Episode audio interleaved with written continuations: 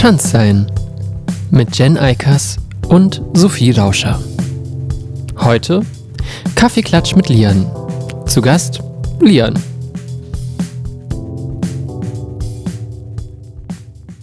Was ist so lustig, Lian? Was ist so lustig? Ja. Mein Name. Achso. Ja. Wer sich den wohl ausgedacht hat. Ja, das weiß ich auch nicht, was sich meine Eltern da gedacht haben. Ja, ähm, trotzdem freuen wir uns, äh, obwohl du so einen komischen Namen hast, äh, dass du bei uns zu Gast bist. Also eigentlich bist du ja immer da, ähm, nur hört man dich nicht immer. Gedanklich immer da, ja. Ja. Ähm, ich ich sehe schon, es wird wieder eine Folge, in der wir die ganze Zeit nur lachen und niemand weiß eigentlich, äh, Warum? warum. Und ähm, inhaltlich geht nichts voran. Aber wir haben uns eigentlich schon so ein bisschen vorbereitet Mhm. und ähm, wollen einige Fragen vorlesen. Eigentlich ist das ja eine voll seriöse Folge jetzt heute, Genau. weil es geht unter anderem um. Ich klinge heute, das mag ich gar nicht. Ähm, um Probleme vielleicht und Anliegen und Fragen, die Menschen haben. Ähm, und die Menschen uns bei Telonym gestellt haben. Oder vor allem dir.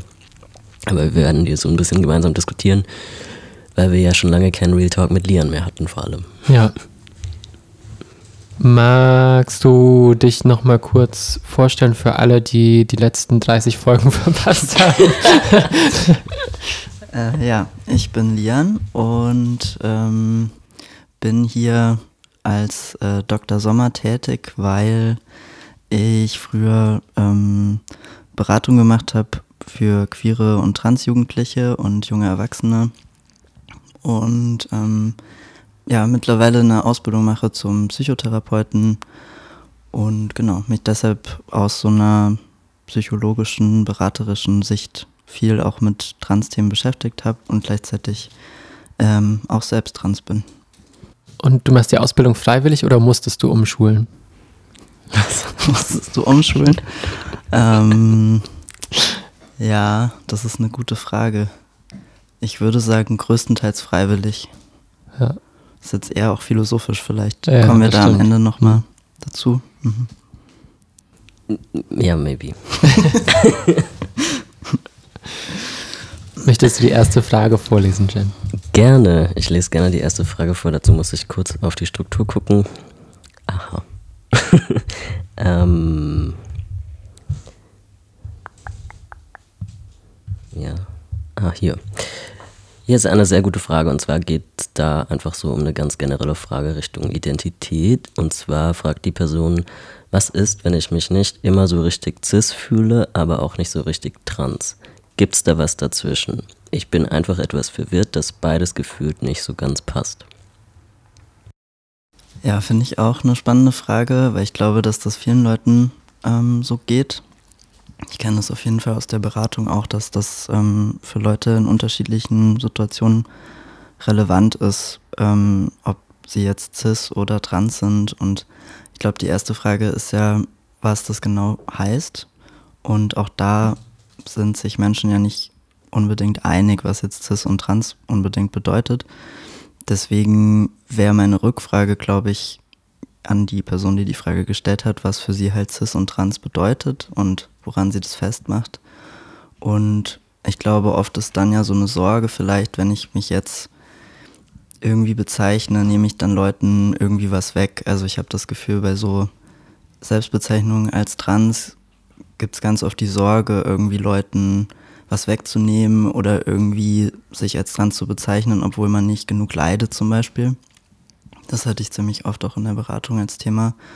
Ähm, und das finde ich halt ziemlich ein Quatsch. Also wenn das so der Hintergrund ähm, ist, um so ein Label für sich zu finden, äh, würde ich da das eher so normalisieren wollen und sagen wollen, ähm, es ist okay, da für sich so eine Selbstbezeichnung zu finden, die passt. Ähm, genau, das erstmal so grundsätzlich. Ich habe das Gefühl, Sophie wollte schon was dazu sagen. Ähm, ja, äh, nö, eigentlich gar nicht unbedingt. Aber ich glaube so, alles, was du gesagt hast, stimmt auf jeden Fall, dass ähm, das natürlich oftmals vielleicht einfach nur so eine Frage von Angst ist, äh, sich das wirklich ähm, ja, zuzutrauen, quasi so ein Label. Und auf der anderen Seite ist natürlich dann ja auch immer die Frage, ob es überhaupt nötig ist gerade, also mhm. was das der Person selber irgendwie bringt, ähm, sich zu labeln. Und ich glaube, es kann total helfen, um sich so bei, besser zu verstehen, zu verstehen irgendwie, ja, ist ja immer so eine Frage der Zugehörigkeit auch und des Austausches mit anderen Personen, denen es vielleicht ähnlich geht. Und ähm, ich würde erstmal sagen, dieser Austausch, äh, der kann auch gerne genutzt werden, wenn sich eine Person noch nicht sicher ist. Ja. Ähm, also die Person kann gerne den Podcast hören, kann gerne äh, in entsprechende Gruppen gehen und sagen, ja, ich weiß es einfach noch nicht und ich weiß ehrlich gesagt nicht, was bei mir los ist, aber ähm, ich habe auch noch nicht erlebt, dass es Gruppen gibt, die dann sagen, ja, wenn du es jetzt noch nicht sicher weißt, dann ja. bist du hier nicht willkommen, sondern das oftmals geht es ja gerade darum, erstmal rauszufinden, was überhaupt passend ist und mh, mm, ja, ob sich Personen dann am Ende eben auch mit einem Label wohlfühlen oder es Menschen vielleicht auch egal ist. Ähm, es muss ja nicht immer unterm Strich dann irgendwo eine offizielle Bezeichnung stehen in der Instagram-Bio. ja. Und ich finde es ja auch fair, einfach sich mit keinem von den beiden Begriffen zu identifizieren. Also ich weiß nicht, manchmal sieht man ja auch auf Social Media, dass dann so Leute so Sachen sagen wie, ja, wenn ihr nicht euch mit dem Geschlecht, das euch zugeschrieben wurde, identifiziert, dann seid ihr trans. Und ich finde das eigentlich gar nicht so einfach, weil es ist halt einfach eine Kategorie, die irgendwie einen historischen oder eine bestimmte Geschichte hat und einfach entstanden ist sozusagen. Aber das heißt ja noch lange nicht, dass alle Menschen sich damit identifizieren. Vor allem vielleicht in nicht westlichen Kulturen passt das vielleicht gar nicht. Ähm, und dann ist es ja irgendwie einfach, oder ich kenne auch persönlich viele Menschen, die non-binary sind und nicht trans ähm, und aber auch nicht cis keine Ahnung, ist ja mhm. auch eine valide Kategorie. Ja, voll. Ich glaube, das würde ich auch nochmal unterstreichen, dass es ja auch so lokal sehr unterschiedlich ist, was, was darunter verstanden wird. Deswegen tue ich mich, glaube ich, auch so schwer, jetzt so Kriterien zu formulieren, an denen eine Person das vielleicht festmachen könnte. Und finde das auch auf jeden Fall total legitim zu sagen, das ist irgendwas dazwischen oder was ganz anderes. Ähm, und das kann sich ja auch ändern. Also es kann ja auch sein, ich identifiziere mich irgendwie als trans und dann wieder als cis oder umgekehrt. Ähm, also genau, geht auf jeden Fall was dazwischen. Nächste Frage. Muss ich jetzt alle Fragen vorlesen? Du ja, hast so eine schöne Stimme. ähm, ja, ich baue jetzt eine Überleitung natürlich. Also äh, mit Fragen der Identität geht ja auch oft einher. Gerade wenn man sich fragt, ob man vielleicht trans sein könnte, äh, ob man jetzt eine Transition, also eine medizinische Transition macht. Und für ganz viele Leute sind halt irgendwie auch, also wir denken da jetzt nicht nur an Hormone, sondern an andere Sachen, ähm, bestimmte Features, die man vielleicht weghaben will oder die man dazu haben will. Und hier fragt eine Person, äh, hallo, ich bin nicht binär und habe sehr starken Bartwuchs. Auch nach dem Rasieren bleibt immer ein Bartschatten. Auch habe ich Geheimratsecken. Durch die Haare werde ich fast immer als männlich gelesen, was teils sehr belastet. Wisst ihr, was es für Möglichkeiten ohne riesigen finanziellen Aufwand gibt für beide Sachen oder könnt ihr mir eine Anlaufstelle empfehlen? Ja, da, also über die Frage haben wir im ähm, im Vorhinein, also vor der Folge, jetzt schon so ein bisschen uns ausgetauscht, weil ich gemerkt habe, das äh, überschreitet meine Kompetenzen. Ähm, es hat ja auch weniger mit, ähm, mit so psychologischen Fragen zu tun, als, also es ist ja sehr praktisch sozusagen. Und trotzdem, als wir drüber geredet haben, ähm, hattest du, Sophia, auch gesagt, dass es so vielleicht so der in Anführungszeichen psychologische Aspekt dahinter ist, ähm, inwiefern ist es irgendwie wichtig, wenn ich mich als irgendwas identifiziere, dann so auszusehen, was auch immer das heißt. Ähm, und welche Features werden irgendwie eher abgewertet, ähm, gesellschaftlich oder auch in Communities und wie gehe ich dann damit um und inwiefern geht es dann darum, also wirklich zu gucken, was mag ich an mir und was mag ich nicht oder was macht mir Dysphorie und was nicht und auch was, ähm, ja, was, also inwiefern geht es auch um so persönlichen Schutz in öffentlichen Räumen, wo es irgendwie wichtig sein kann, ähm, ein bestimmtes Aussehen vielleicht zu haben. Genau, also das würde ich sagen, ist so der Aspekt, dass das, ähm, ich glaube, du hattest so viel so gesagt, ist so ein Balanceakt zwischen ähm, Selbstannahme und Schutz. Ähm, das fand ich irgendwie ganz treffend oder ganz hilfreich, da auch so drüber nachzudenken. Und genau, bei den praktischen Aspekten, ähm, ja, könnt ihr noch was dazu sagen? Also ich glaube, ähm, erstmal, dass man immer auch sehen kann, dass es meistens gar nicht so ein spezifisches Problem von einer Person, die bestimmt gelabelt ist, sein muss, sondern dass es eben genug Frauen und Männer, cis, trans, inter, whatever, gibt, die ähm, aus irgendeinem Grund zum Beispiel auch sich nicht wohlfühlen mit Geheimratsecken, die sich vielleicht auch nicht wohlfühlen mit Bartwuchs ähm, und die entsprechend ja Wege und Mittel suchen und teilweise vielleicht finden hier und da, wie sie dann damit umgehen. Und mh, mm, Beispiel sind natürlich äh, Drag Queens, die sich vielleicht dann ähm, mit einer orangenen Foundation versuchen, den Bartschatten ein bisschen wegzuschminken oder ähm, ja, Tipps irgendwie sich eher einen Pony wachsen zu lassen, um den in eine bestimmte Richtung zu kämmen und damit vielleicht irgendwas zu kaschieren. Mm, ja, und dann denke ich, sind super hilfreich natürlich auch alle Videos und ähm, Posts von Menschen, Krankenwagen hier noch, ähm, Posts von Menschen, die ja sich damit auch annehmen und ähm, eben auch vielleicht zeigen, dass es möglich ist, äh, ja, das genauso als schön zu sehen, wenn man in diesen Kategorien überhaupt denken will. Also man kann ja auch hinterfragen, ob wir überhaupt irgendwie Dinge als schön oder nicht schön labeln müssen. Und ähm, zu sagen, okay, das ist irgendwie ein Teil, der zu mir gehört, das ist einfach irgendwie, wie mein Körper ähm, reagiert auf bestimmte ähm, Entwicklungen und sich da selbst einfach auch mehr anzunehmen und auch zu entdecken, irgendwie, dass das äh, vielleicht auch ganz cool sein kann ähm, und dass man irgendwie neue Energie und Kraft und Selbstbewusstsein auch aus diesen Dingen ziehen kann.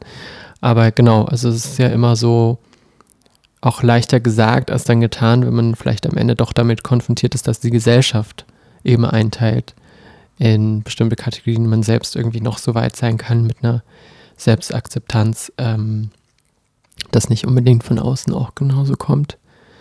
Aber ich glaube, mh, mm, ja, also da könnt ihr dann wieder mehr sagen, was ja auch in transmännlichen Communities gibt es ja auch äh, ganz viel Talk darüber, was alles Schlimmes mit Testosteron passiert und wie sich äh, die Personen dann nicht mehr akzeptieren können, weil irgendwie Haare ausfallen oder dass sie ganz viel Angst davor haben, irgendwelche körperlichen Veränderungen zu erleben, die ganz schrecklich sind und so.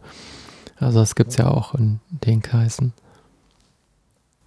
Ja, an der Stelle vielleicht äh, einfach die normalen Anlaufstellen, also je nachdem, wo die Person ist, in Berlin wäre vielleicht eine Anlaufstelle Trick und ich glaube, die haben auch immer so Gruppen, so Gesprächsgruppen für nicht-binäre Personen zum Beispiel oder sowas, wo einfach verschiedene nicht-binäre Personen miteinander sprechen.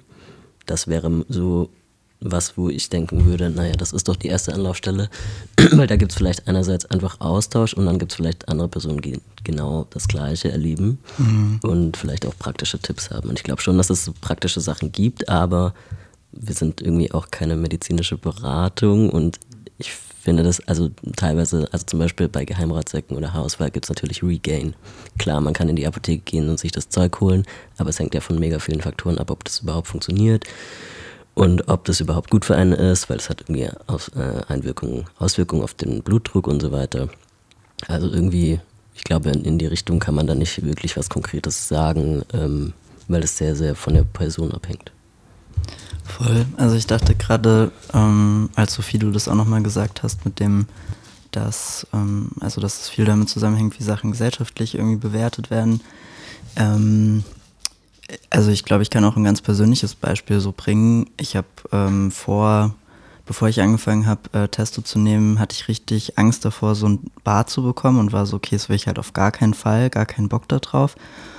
Und jetzt ist es mittlerweile so, dass ich es irgendwie auch ganz gut finde. Also es hat sich irgendwie so verändert und ich da schon irgendwie drüber nachdenke, inwiefern hat das jetzt was damit zu tun, dass es mir einfach egal ist und ich denke, okay, Haare im Gesicht, dies, das.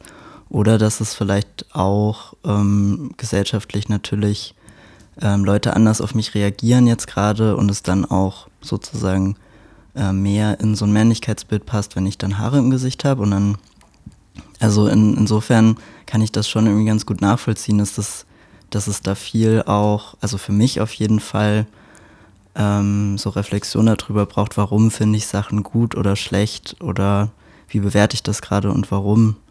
Ähm, und das kann ich auch nicht immer so sagen. Und ich glaube, da gibt es auch nicht immer so eine, so eine Antwort, die unabhängig ist von gesellschaftlichen Auswirkungen oder Einwirkungen. So. Ja.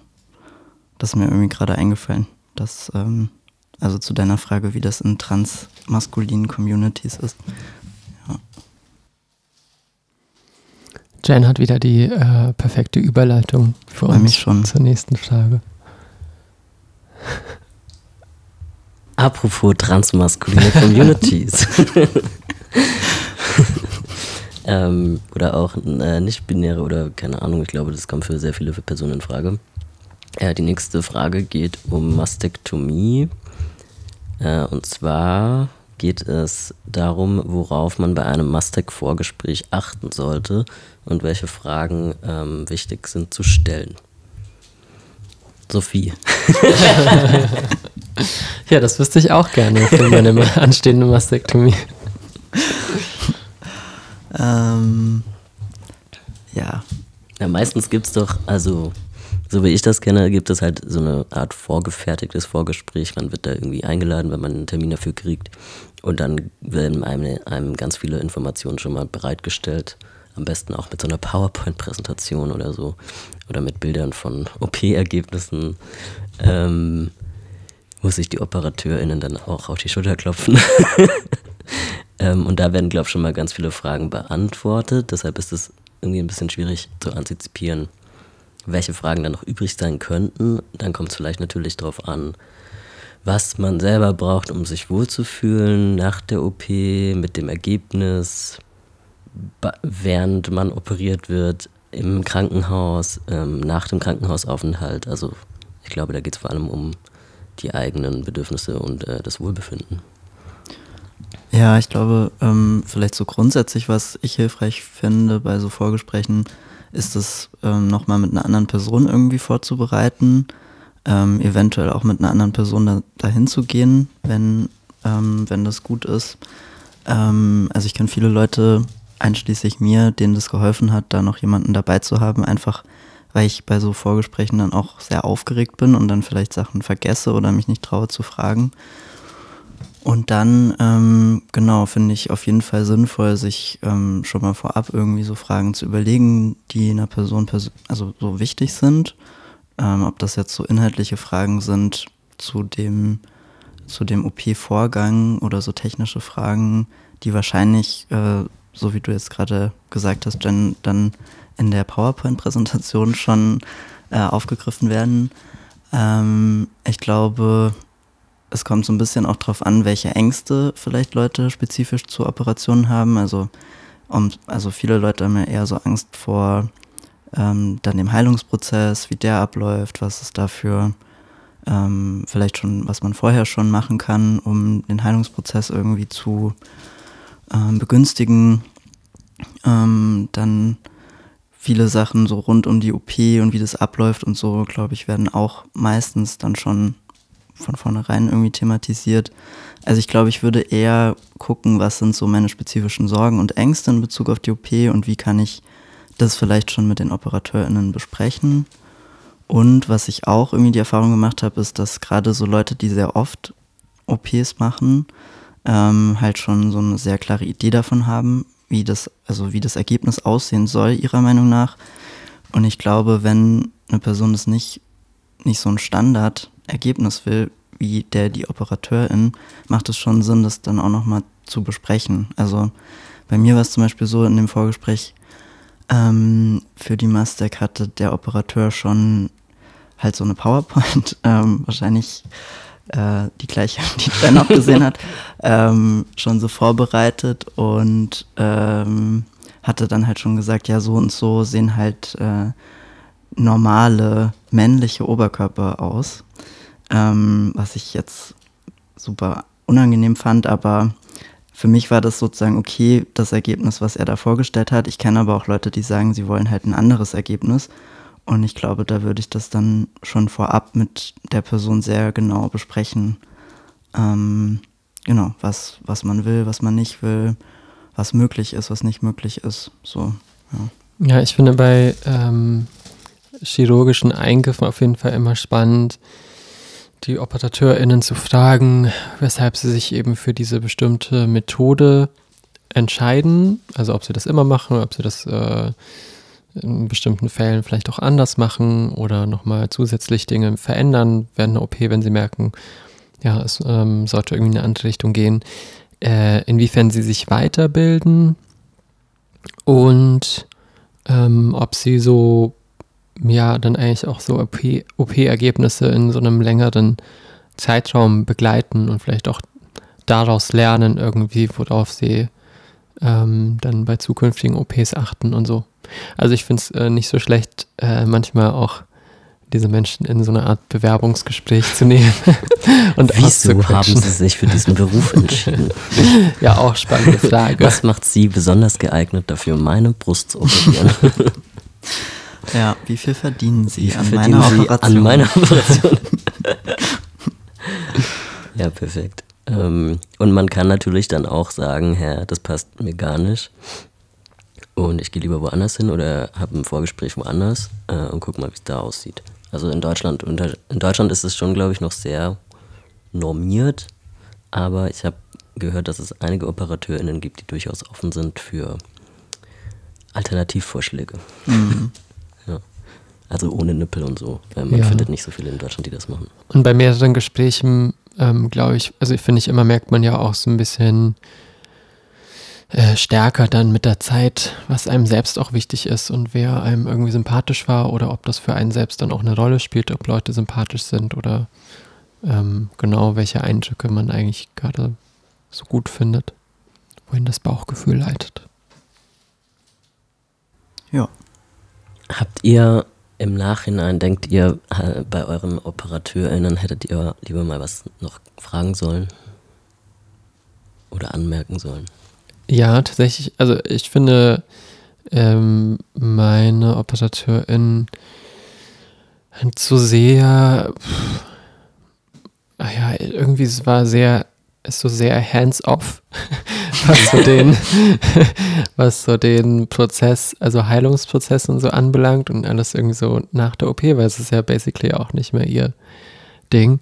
Und ähm, ja, und ich finde irgendwie, das ist aber doch so komplex dann sehr schnell und man hat irgendwie noch so viele Fragen und es wäre irgendwie, finde ich, schon schön, äh, noch immer oft schön, da mehr Einblicke zu haben und so und ähm, zu wissen, ja, wie, wie das alles eigentlich richtig gepflegt werden kann und so. Und das ist ja, also bei den meisten OPs zum Beispiel zählt dazu ja auch sowas wie Narbenpflege oder ähm, ja, überhaupt so Gewebe, wie ähm, sich das dann noch verändert und was man irgendwie tun sollte und lieber lassen sollte und so. Und ähm, ja, ich glaube, da haben natürlich so ChirurgInnen auch allgemein oft ein eine größere Lässigkeit als man selber vielleicht.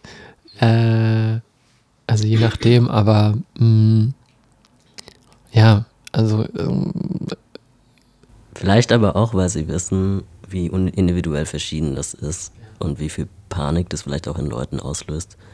Ähm, weil ich kenne halt auch, also wenn ich so im Nachhinein zurückdenke an meine Master, kenne ich halt auch diese, da gab es so eine WhatsApp-Gruppe oder sowas. Mhm. Und die war einfach richtig problematisch. Also mal abgesehen davon, auf wie vielen Ebenen die problematisch war, aber da hatten halt Leute, da waren so ein paar Leute, die waren da schon seit Jahren drin und die haben sozusagen die Lemminge des Operateurs gespielt und haben dann immer irgendwelche Informationen, die der Operateur selber aber nie wirklich so gesagt hat oder vielleicht mal vor fünf Jahren so gesagt hat, weitergegeben und zwar auf eine sehr dogmatische Art und Weise. Also zum Beispiel, du darfst ein halbes Jahr auf gar keinen Fall irgendeinen Sport machen, sonst verziehen sich die Narben und wenn das passiert, bist du selber schuld. und ich dachte Ja. mir halt nach drei Monaten so, ja, keine Ahnung, ich halte es jetzt auch nicht mehr aus ohne Sport, ich mache es jetzt einfach, was es passiert, nix. Also es kommt immer so super individuell auf die Person selber an und auf den Heilungsprozess und genetische Faktoren und keine Ahnung, man kann das irgendwie, man kann schon ein paar Sachen machen, ich will jetzt nicht sagen, dass man nach der ersten Woche vielleicht wieder Sport machen soll, aber man muss es auch nicht übertreiben und nicht diese ganzen Infos so dogmatisch nehmen. Du bist ja auch Doktor, deswegen Ich bin ja könntest auch du jetzt Doktor, auch ein ja. bisschen medizinische Einblicke geben. Genau. Ähm, ja, ich habe jetzt auch nochmal drüber nachgedacht. Ich, und mir ist gerade aufgefallen, dass äh, meine Mastek tatsächlich heute drei Jahre her ist.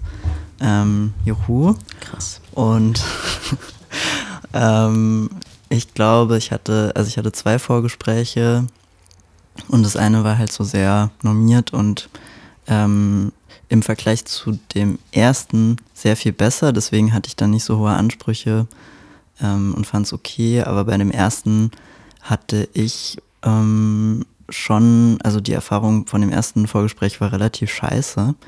Und ich glaube, das passiert auch nicht so selten, dass da ChirurgInnen, OperateurInnen nicht so sensibel sind, sondern eher so übergriffig. Ähm, also es gab verschiedene Sachen, die da schwierig waren, aber eine war, die Person war halt gerade so eine Minute im Raum und meinte so, so, jetzt ziehen Sie mal Ihr T-Shirt aus, damit ich mir das angucken kann. Und ich so, äh, okay, hallo erstmal. Ähm, ja, so, also das, und ich glaube, da war ich aber viel zu aufgeregt und, also natürlich ist das nicht meine Schuld, sondern die Person war scheiße, aber ähm, wenn ich das jetzt nochmal machen würde, würde ich, glaube ich, zu der Person sagen, okay, ciao, ich glaube, das wird nichts, weil mir das, also mir war es super Das wird unangenehm. nichts mit uns. nichts mit uns. Ähm, ja, also ich glaube, je nachdem ähm, kann das schon auch sein, dass, dass, dass es da wichtig ist, so eigene Grenzen zu kommunizieren, weil die Leute nicht so drauf ausgebildet sind, besonders sensibel und nett zu sein. Ähm, ja, deshalb sind sie ja ChirurgInnen. Entschuldigung. Wow, okay. Äh, liebe Grüße an alle ChirurgInnen, die zuhören. Ist das jetzt problematisch wegen Sponsoring Nee, oder so? Ja, wir wurden, wurden von äh, dem Dingsbums Krankenhaus gesponsert. Chirurgie, Show, Schönheitschirurgie. Ja, also So, aber Themenwechsel. tatsächlich, also ich hätte schon eigentlich gerne mal irgendwie eine Person zu Gast, die sowas ja, macht. Fände ich Oh, schon sorry. spannend. das stimmt, ja, das müssen wir mal machen. Ihr könnt es ja vielleicht rausschneiden. Boah, ach, egal. Als Also, ob die den Podcast hören. ähm, ich finde jetzt keine Überleitung, es tut mir leid, aber jetzt kommt eine andere Frage und zwar, das Cool. jetzt auch richtig aufgesetzt, ähm, äh, zu Sexualität und darüber sprechen wir alle gerne und äh, das hängt aber auch ähm, mit einer Folge oder es geht auch aus einer anderen Folge hervor, die wir schon mal gemacht haben, zur Fetischisierung. Ähm, und zwar fragt die Person folgendes. Wenn ich als nicht-binäre Person, in Klammer, sexuell mehr zu Penissen als zu Vulven, piep, attracted bin, gleichzeitig mehr zu feminin gelesenen Gesichtern als zu maskulin gelesenen, habe ich dann einen problematischen Transfetisch. Ist es okay zu sagen, mich ziehen deshalb Transfrauen, die einen Penis haben, an? Ja, schwierig. Sehr schwierig. Ähm, nein, ich will jetzt nicht äh, lachen. Also, ähm, ich glaube, ich finde das wichtig. Es kommen ja sehr viele Begriffe vor in der Frage, die, also wo ich das Gefühl habe, es wird so ganz viel vorausgesetzt, was irgendwie ein Penis ist, eine Vulva ist, was feminin, maskulin ist. Und ähm, deshalb tue ich mich ein bisschen schwer, die Frage zu beantworten, weil ich mich eher fragen würde, okay, was genau heißt es denn für mich? Also was heißt denn zum Beispiel feminines Gesicht? Woran mache ich das fest? Mache ich das jetzt an ähm, Augen, Wangenknochen, keine Ahnung. Also es gibt ja alle möglichen Ideen, Ohren, also weiß ich nicht was. Zähnen. Zähnen. ähm, genau. Und ich finde es eher problematisch, ähm, dass die Schlussfolgerung ist, deswegen stehe ich auf Transfrauen mit Penis. Also weil, ähm, also aus den Gründen, die ich gerade gesagt habe. Und dann ist ja auch noch die Frage, gerade bei Genitalien, was ist denn die Selbstbeschreibung der Person der Genitalien und ähm, was für eine, wenn ich jetzt mit einer bestimmten mh, mm, Idee, Erwartung ähm, an irgendwie Sex mit der Person rangehe oder an Intimität, ähm, inwiefern projiziere ich dann meine eigenen Sachen da drauf, obwohl die Person das für sich ganz anders wahrnimmt. Deswegen würde ich sagen, das ist für mich eher problematisch. Ähm, und die Fetischisierung ist dann das, was daraus folgt. Genau. Wie seht ihr das denn? Also wir hatten ja auch schon eine Folge zu, Geni oh, zu Genitalien. Entschuldigung. Und äh, Sex und ich glaube auch in, genau, wir haben, also kommen ja auch mal wieder zu, auf das Thema zu sprechen, weil das äh, heiß diskutiert ist, ähm, auch ein Thema von, also vermeintliches Thema, das die ganze Zeit von Transpersonen aufgebracht werden würde, aber es ist eher so einfach was, was dann gerne so als ähm, jetzt mal was Kontroverses diskutieren, irgendwie so in den Raum geworfen wird. Äh, ja, also es zwingt natürlich niemanden, also es ist irgendwie voll okay, ähm, Präferenzen zu haben und Menschen müssen, also sollten sich vielleicht auch besser oftmals nicht erklären. äh, vor allem nicht anderen Menschen gegenüber, welche Präferenzen sie haben. Also sie können das gerne für sich behalten, äh, können das natürlich gerne irgendwie so, so leben, wie sie wollen.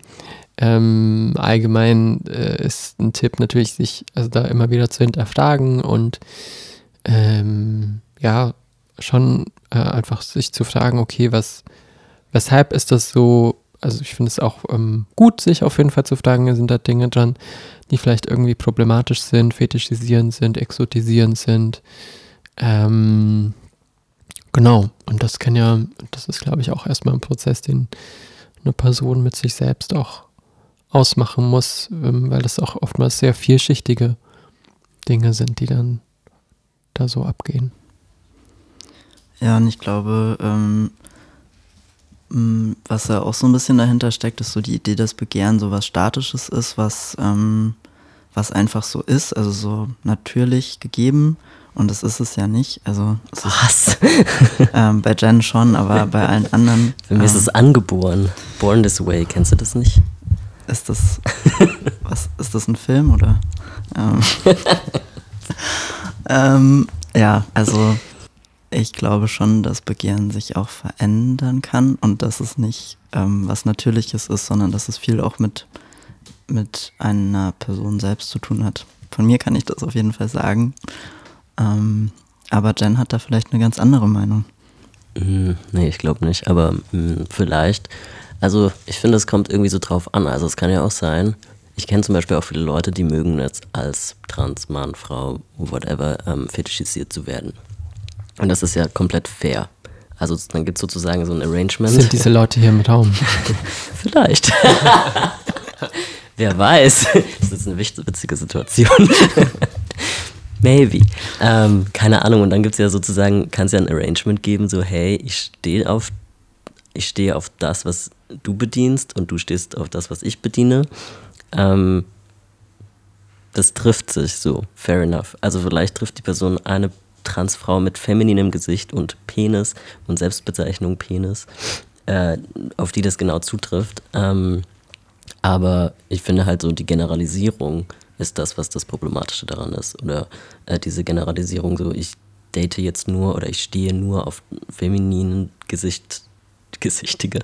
Transfrauen, die ein feminines Gesicht haben und einen Penis haben. Das finde ich irgendwie, weil dann fängt man an, sobald man halt diese Generalisierung für sich so festgelegt hat, dann fängt man, glaube ich, halt an, das anderen Personen zuzuschreiben, vor allem ungefragt zuzuschreiben.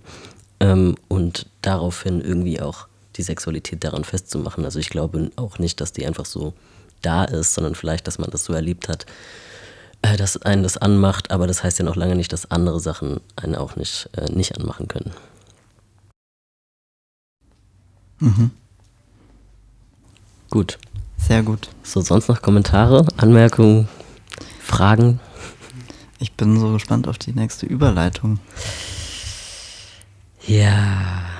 Ähm, Gott, ich muss heute so kreativ sein, das ist schrecklich. Ähm, Du machst das also, super.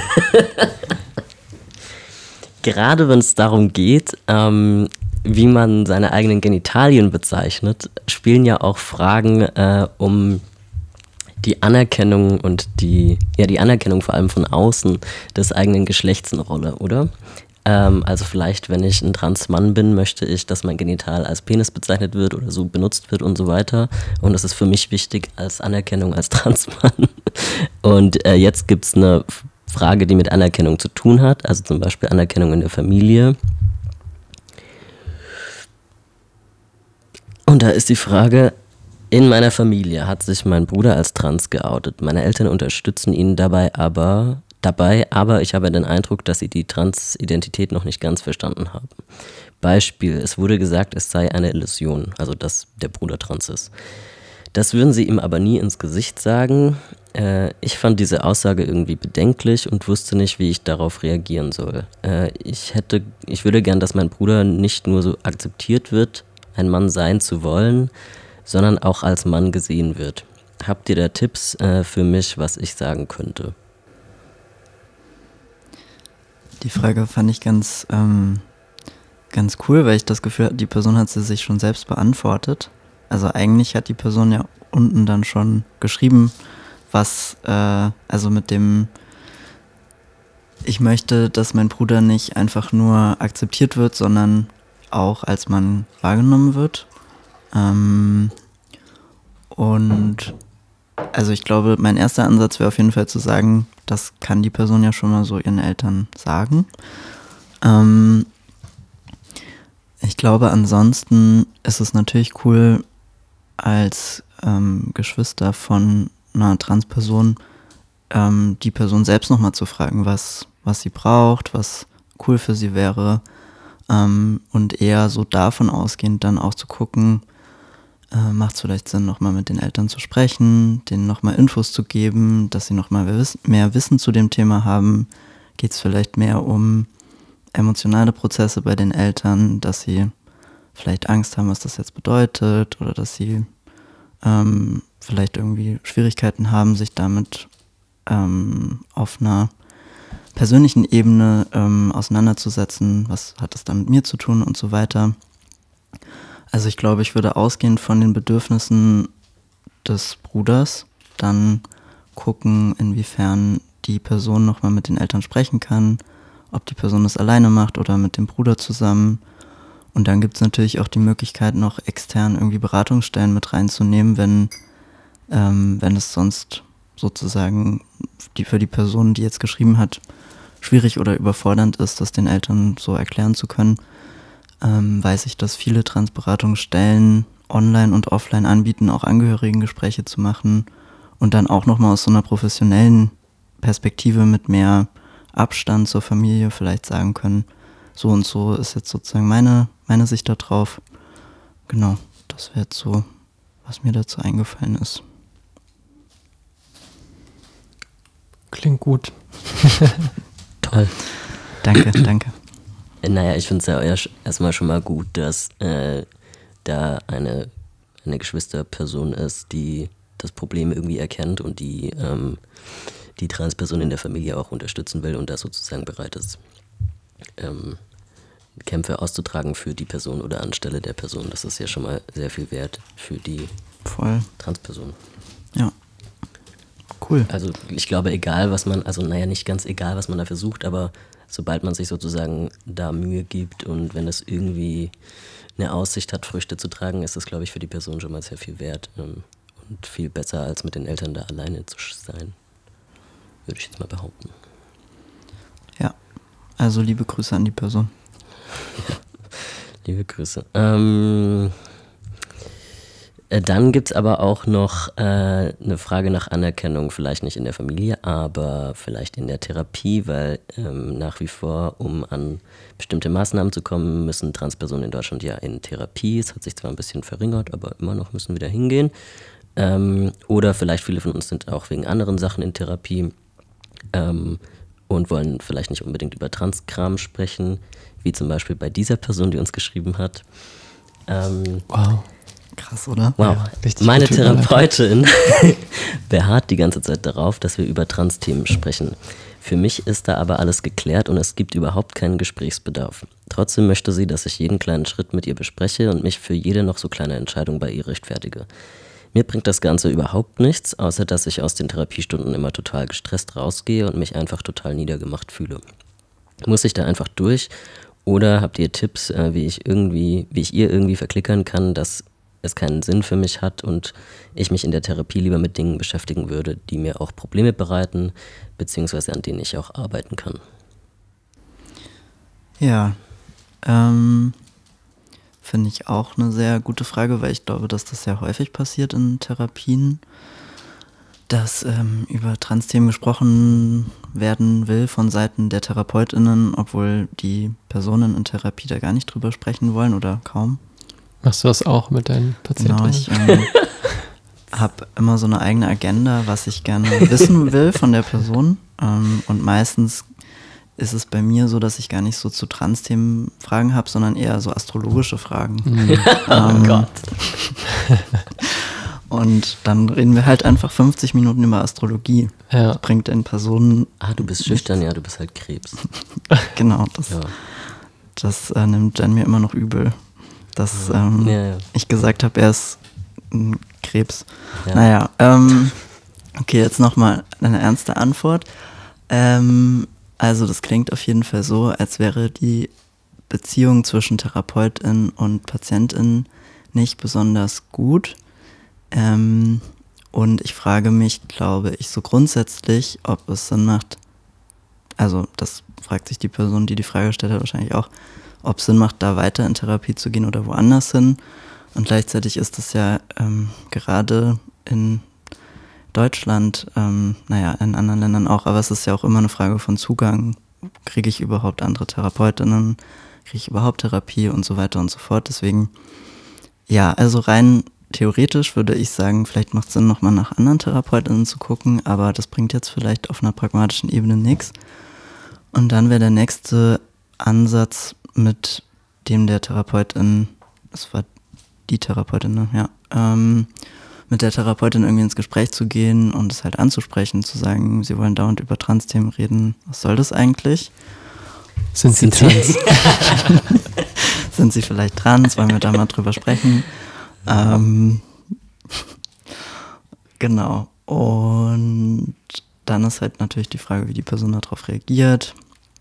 Ähm, ja, und dann, glaube ich, kommt man wieder in die gleiche, in die gleiche ähm, Situation, sich fragen zu müssen, wenn, wenn es dann weiter so geht, obwohl man das angesprochen hat, überwiegt jetzt der Nutzen der Therapie, weil ich das zum Beispiel brauche für Maßnahmen oder weil es mir trotzdem irgendwie Halt und Stabilität gibt oder macht, also ist es eher, so wie es jetzt aus der Nachricht klingt, ähm, schädlich. Und dann, genau, würde ich eher dazu tendieren, die Therapie nicht zu machen ähm, ja, ich glaube, eigentlich so das Traurige ist ja, dass äh, TherapeutInnen eigentlich dafür ausgebildet sein sollten, sich genau nicht so zu verhalten und sowas auch zu spüren, dass es da vielleicht äh, zu Unmut kommt oder dass eine Person sich nicht so wohl damit fühlt, darüber zu sprechen. Aber die eigene Neugier oder vielleicht die eigene Transidentität ähm, kann das natürlich ähm, kann das natürlich überdecken und dann dazu führen, dass man es gar nicht mehr auf dem Schirm hat, wer da das Gegenüber ist. Und ich glaube aber, eigentlich wäre der Anspruch an TherapeutInnen, dass sie das halt merken, was sie da gerade machen und das dann für sich an Supervision klären und dass nicht die Person das dann ansprechen muss. Aber das wird wahrscheinlich in dem Fall nicht passieren. Deswegen mein Ratschlag ist eigentlich das Ansprechen und ähm, gucken, ob die Person, die Therapeutin damit weiterarbeiten kann oder nicht. Ja. Habt ihr Ergänzungen?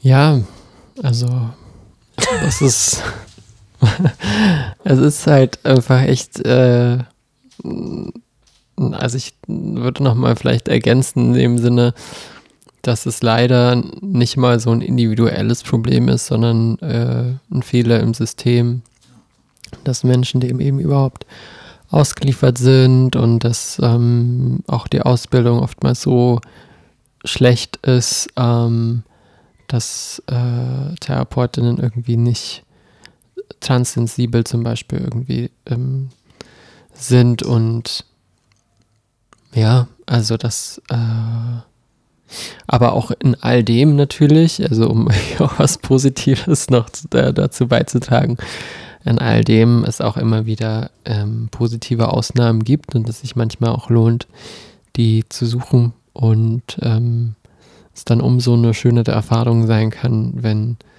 sich dann eben doch ähm, ja wieder äh, GesprächspartnerInnen finden, die dem Ganzen irgendwie auch anders gegenübertreten und falls das in der Therapie zum Beispiel nicht möglich ist, ähm, vielleicht ist ja eben eine Idee, das dann noch zu begleiten mit ähm, Transgruppen oder Transberatungsstellen, äh, um da so ein bisschen Gegenpol zu bekommen und sich so wieder aufbauen zu lassen.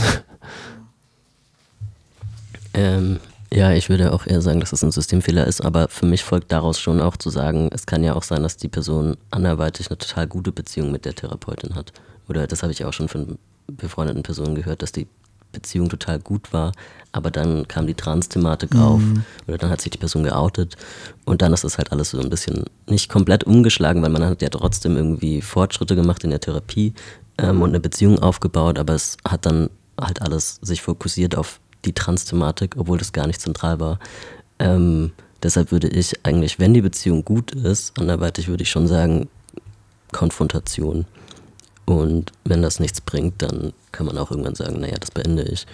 Ich suche mir jemand anderes, wenn das möglich ist und so weiter. Ja, ich glaube halt, warum ich so gesagt habe, die Beziehung wirkt nicht gut, ist, weil ich, ähm, also kann ja voll gut sein, ne, dass die vorher vielleicht total gut war, aber ich würde schon denken, vielleicht ist das auch total äh, idealisierend, aber ähm, dass, dass es eigentlich Therapeutinnen merken sollten, wenn es einer Person damit so schlecht geht, immer wieder über das Thema zu sprechen. Ähm, also es wäre auf jeden Fall, glaube ich. Ja, weil zum Beispiel ja gerade in der Psychoanalyse. Ja, okay. Mhm. Also erstens haben ja voll viele dieses veraltete Geschlechterbild im Kopf und so super pathologisierendes Bild von Transgeschlechtlichkeit. Und dann in der Psychoanalyse ist ja irgendwie schon auch oft Teil davon, dass man so in den Schmerz reinbohrt, oder? Also zumindest auf meiner Erfahrung nach. Also vielleicht einerseits muss es da ein Gefühl dafür geben, aber ich finde, man kann das halt auch direkt sagen. Also man kann auch irgendwie, wenn die Beziehung gut ist, dann hält die Beziehung das ja auch aus, zu sagen, hey, das ist nichts, was hier, rein, hier hingehört und ich möchte nicht darüber sprechen und ich fühle mich damit nicht wohl oder wie auch immer man das dann anspricht. Ja, voll. Ich glaube halt, also das kann ja voll sein, dass das irgendwie ein theoretisches Konzept ist, dass es Sinn macht, in den Schmerz reinzugehen. Ich glaube trotzdem, dass ja auch so Psychoanalyse, tiefenpsychologisch äh, fundierte Therapie davon ausgehen, dass es viel um die Beziehung eigentlich geht und um Beziehungen. Und genau dann müsste das ja eigentlich Thema werden, was gerade in der Beziehung passiert. Und das scheint ja gerade nicht möglich zu sein, aus welchem Grund auch immer. Und ähm, ich glaube, das finde ich irgendwie eher problematisch. Also, dass das, ähm, dass das noch nicht Thema geworden ist, was da auf der Beziehungsebene scheinbar so parallel läuft. Ja, noch eine andere Therapiefrage. Ähm, es ist in der Therapie bei mir immer sehr schwierig, vor allem wenn es um Dysphorie geht. Wenn ich Dysphorie wegen bestimmter körperlicher Merkmale verspüre, meint meine Therapeutin, dass wir einfach mehr Selbstliebeübungen machen müssen und es damit besser wird. In meiner, Erfahrungen, in meiner Erfahrung wird es aber damit nicht besser. Wenn es um soziale Dysphorie geht und ich zum Beispiel extra viel äh, besuchte Orte, viel besuchte Orte meide, um nicht ständig diese Blicke zu spüren und misgendert zu werden und so weiter, sagt meine Therapeutin, das wäre ja nur eine soziale Phobie und wir sollten einfach in die Exposition gehen, damit ich lerne, wie ich damit umgehen kann.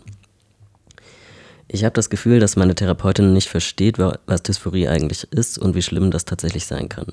Auch, dass sie es einfach mit sozialen Ängsten oder Body-Image-Problemen über einen Kamm schert. Habt ihr Ideen, wie ich das erklären kann? Oder liegt das Problem vielleicht doch bei mir und ich verschränke mich zu sehr davor, dass mir diese verhaltenstherapeutischen Übungen tatsächlich helfen könnten?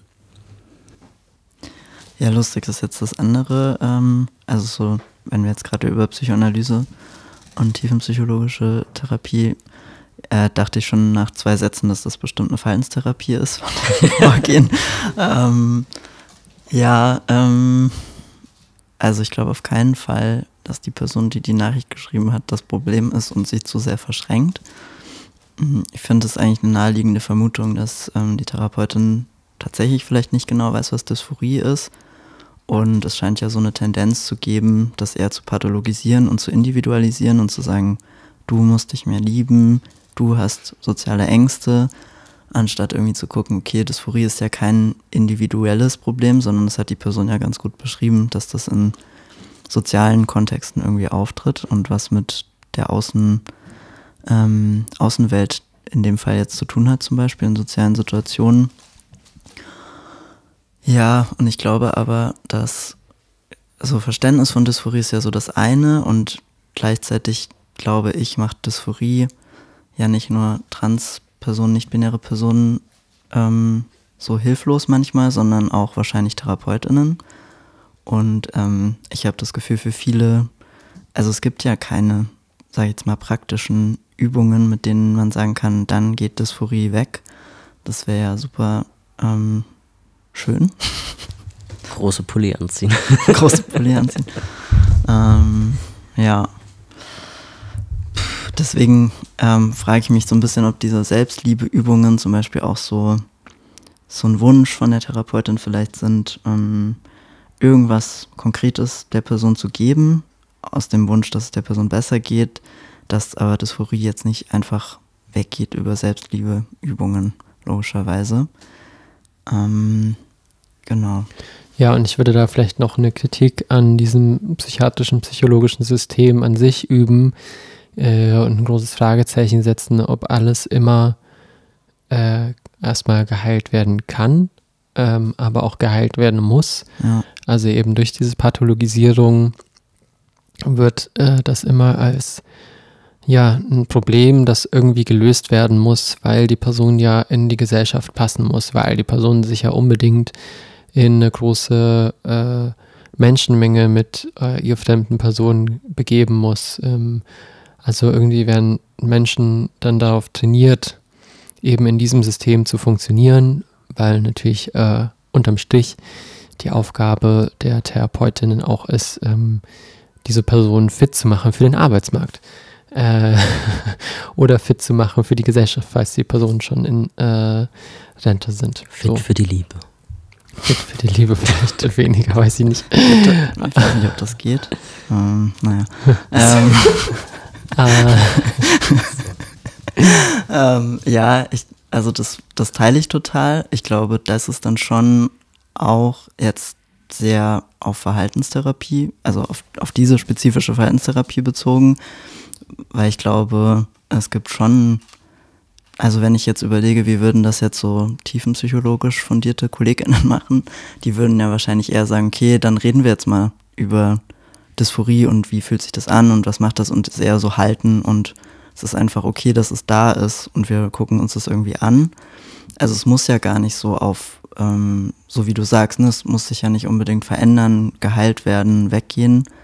Ähm, ja, ich glaube, das ist tatsächlich in so einem sehr konservativen Konzept von Verhaltenstherapie ist es halt so, dass so die Idee ist, wir versuchen das jetzt abzubauen, das Verhalten und dann geht es dir besser, du hast keine Dysphorie mehr, Symptome gehen weg. So, das, also da teile ich total die, die Kritik daran und denke auch nicht, dass das sehr zielführend ist.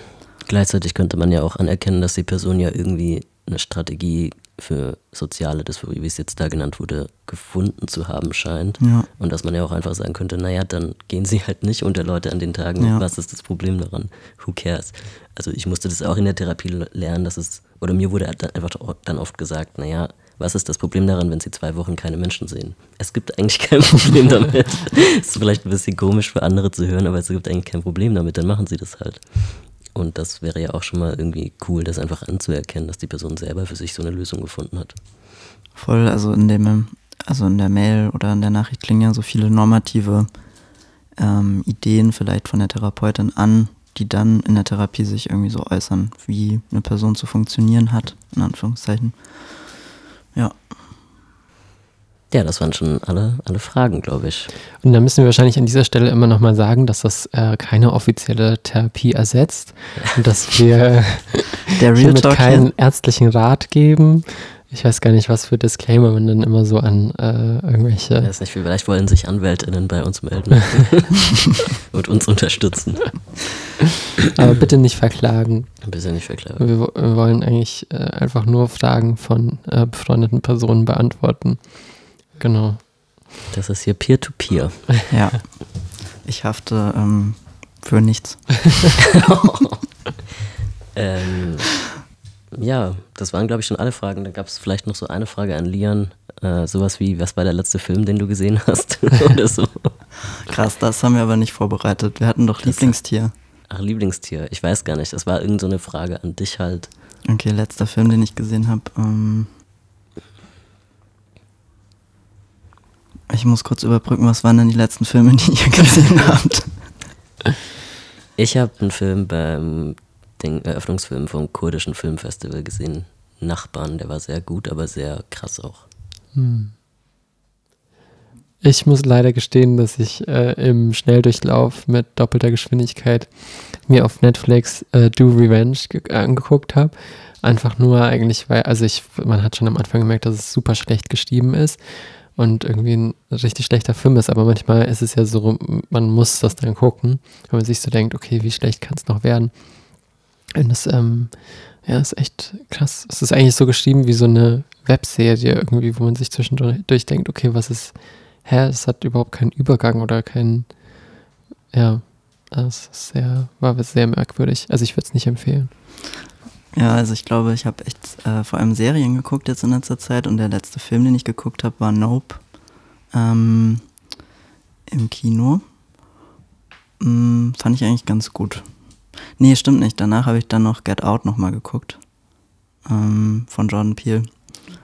Den kann ich empfehlen, den fand ich wieder gut. Nachdem ich ihn schon zweimal davor gesehen hatte. Und ähm, ja, an Serien habe ich jetzt wieder mit äh, Love is Blind angefangen. da gibt es eine neue Staffel. Ähm, keine Werbung an der Stelle, ist natürlich schrecklich, aber Jen guckt es auch ganz gerne. Ja, auf jeden Fall. Richtig geil. Ich kann mich noch dran erinnern, als du mich einmal gezwungen hast, das anzugucken. Gezwungen, in Anführungszeichen. Ja, ähm, ich würde vielleicht an dieser Stelle noch sagen, ähm, ich finde es immer total schön, wenn Menschen mir oder uns schreiben, dass sie den Podcast toll finden oder sogar auf der Straße uns ansprechen und sagen, dass sie den toll finden. Ähm, das ist echt immer super schönes Feedback. Ähm, Auch wenn wir vielleicht awkward reagieren. ja, es, ich weiß noch immer nicht, wie man auf solche Dinge reagieren kann. Ähm, genau, aber ich finde es total schön. Und äh, falls ihr den Podcast tatsächlich irgendwie auch äh, gut findet und so, hilft uns das sehr, wenn ihr den auch weiterempfiehlt. Entweder natürlich in eure Story irgendwie postet oder einfach Leuten davon erzählt, weil wir keine Werbung schalten, ähm, weil wir uns das nicht leisten können. also wir haben ja kein Geld. Ähm, wir wurden gerade schon von Jen auf äh, Laugenzöpfe äh, eingeladen. Das ist so, der, das war schon sponsored großer Daddy. Sprung. Das ist halt das Ärztegehalt. Das Ja. Dr. Gehalt. genau. I wish. Ja. Ja, Na dann. schön äh, war's. Danke, ja, Sehr Lian. schön. Ja, danke euch. Schickt uns weiterhin Fragen bei Telonym. Genau. Das war Transsein mit Jen Eikers und Sophie Rauscher. Gast Lian. Falls euch die Folge gefallen hat und ihr mehr von uns erfahren wollt, guckt doch einfach mal rein bei Instagram at trans-sein. Bis bald.